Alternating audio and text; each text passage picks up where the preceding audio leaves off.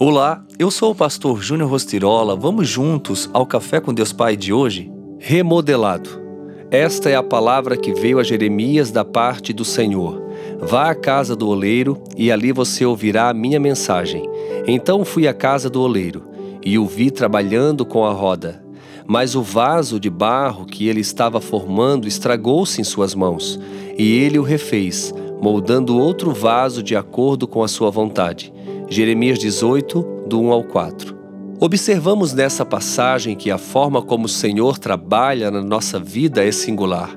Ao abrir os olhos do profeta Jeremias para ver como ele atuava, Deus revelou o que ele representa na nossa vida e o que é capaz de fazer.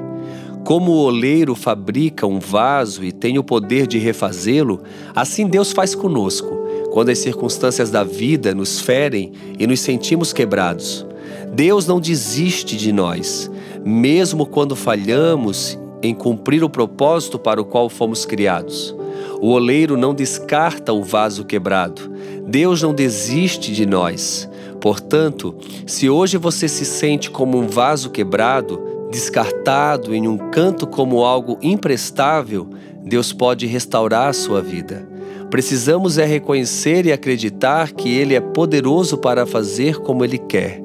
Afinal, Ele conhece a nossa realidade, isto é, Ele sabe das nossas fissuras e rachaduras. Sabe, o Senhor, o oleiro, não abre mão de fazer de você um vaso novo. No entanto, Ele não deseja fazer isso sem a sua permissão. Portanto, acredite, mesmo que você tenha caído, fracassado ou se desviado de uma vida de comunhão com Ele, Ele não olha para você com desprezo nem com condenação. Ele olha para você com uma grande obra em suas mãos. Então, neste dia, acredite, entregue e confie a sua vida ao oleiro divino. Assim como ele transformou a minha vida, irá transformar a sua, pois você é um vaso de honra que, após ser trabalhado por ele, cumprirá os propósitos eternos que ele mesmo designou para a sua vida. Da mesma forma do vaso que foi refeito pelo oleiro, permita-se hoje ser remodelado pelo Senhor. E a frase do dia diz assim: Deus é especialista em nos moldar em meio às dores, catalisando e transformando a nossa realidade. Pense nisso, se permita ser moldado por Deus Pai.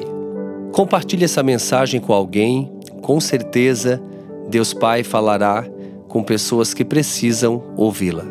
Fica aqui o meu abraço, meu carinho e que Deus abençoe seu dia.